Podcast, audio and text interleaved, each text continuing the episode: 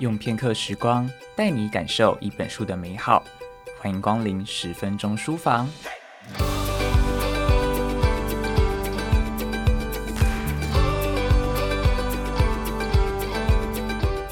你知道，在这个资讯轰炸的年代中，人类大脑的注意力时间比鲸鱼还短吗？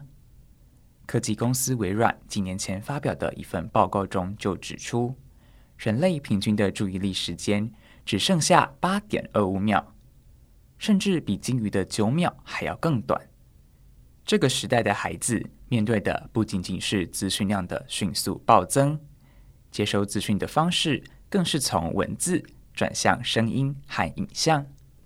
他们看的是小红书和漫画书，听的是有声故事。也难怪进到学校上课之后，看着前方黑板满满的文字，一点都提不起劲来听课。于是学生放空、发呆、晃神，成为了教室里常见的风景。身为现代老师的挑战真的很大，要怎么在课堂上赢回分心世代孩子的专注力呢？图解力教学破解分心世代的学习困境。这本书的作者邱奕霖鼓励老师们尝试新的教学方式，把课本的知识，甚至是想教给学生的生活大道理，都用图像来呈现。听到这里，你可能会非常的害怕，心里想着：我手残，一点都不会画画啊！别担心，运用图解力教学。不需要很厉害才开始画，只要你开始画火柴人，你的课堂就不一样了。接下来就让我们跟着图解力教练邱奕霖来一趟图解力教学的旅程探索吧。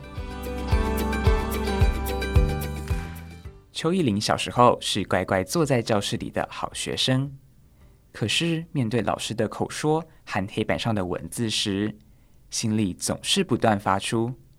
老师现在在说什么啊？的疑惑，或是内心呐喊着：“这个跟那个到底有什么关系呢？”升上国中之后，学习进度来到了台湾地理。老师介绍了一大堆台湾各种地形、河流、季风、重要建设的资讯。这些课本上的知识内容让邱奕霖感到非常混乱。直到有一天的下午。邱妈妈拿出一张 A4 白纸，在他面前展现图解的魔法。只见邱妈妈在纸上简单画出台湾轮廓，接着用深绿色的色铅笔画出几座重要山脉，然后咖啡色的台地、浅绿色的平原一一展现，最后用蓝色的笔画出了河流和季风。邱妈妈就这样用了一张图。图解了三分之一本的课本重点。当时的邱奕霖拿着这张台湾地理的视觉笔记到学校，不仅获得同学们崇拜的眼神，老师还请他在黑板重现一次台湾地理的知识图解。图解的力量就是这么神奇，而且不只是可以应用在学科知识，连班级经营都能用图解框架来思考。接下来要请你发挥一点图像的想象力，想象一棵大树，有树根，有树干，树上有水果，地上还有一篮水果篮。树根是大树的基础，象征着团队的价值，还有大家要共同遵守的原则。这个概念是不是很像经营班级时需要带领学生讨论班级的规范呢？接下来，请想象这棵树的树干，并且将树干由下而上进行分段。接着，在每一段写下班级发展的各阶段任务。例如，刚接到一个新班级的老师，树干最下面一段的任务是知道班上学生的姓名以及教导学生班规，同时搜集学生对课程的期待。而树干中间这一段的任务，可以是熟悉学生的个性和专长，并且能够选出干部。至于树上的水果和地上的水果篮，分别可以代表班级的一学期的成果，以及今年累月的班级成果。这就是用大树图像模板来思考班级的经营。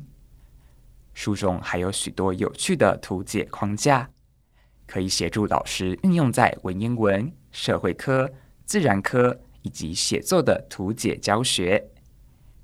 祝福每位老师使用图解力教学，夺回孩子们的课堂专注力。以上内容出自《图解力教学：破解分心世代的学习困境》。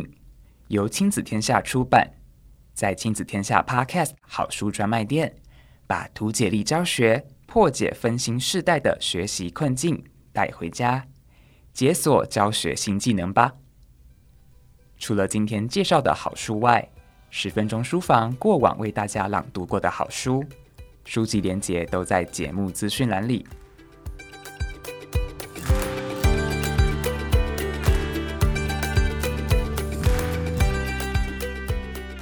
亲子天下 Podcast 谈教育聊生活，开启美好新关系。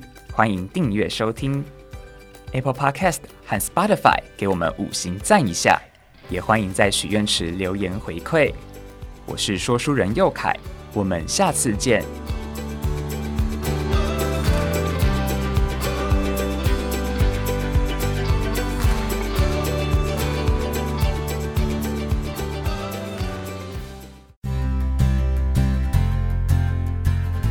学生上课总是抓不到笔记重点吗？想让孩子学习整理思绪，写出生动文章，就让心智图来帮忙。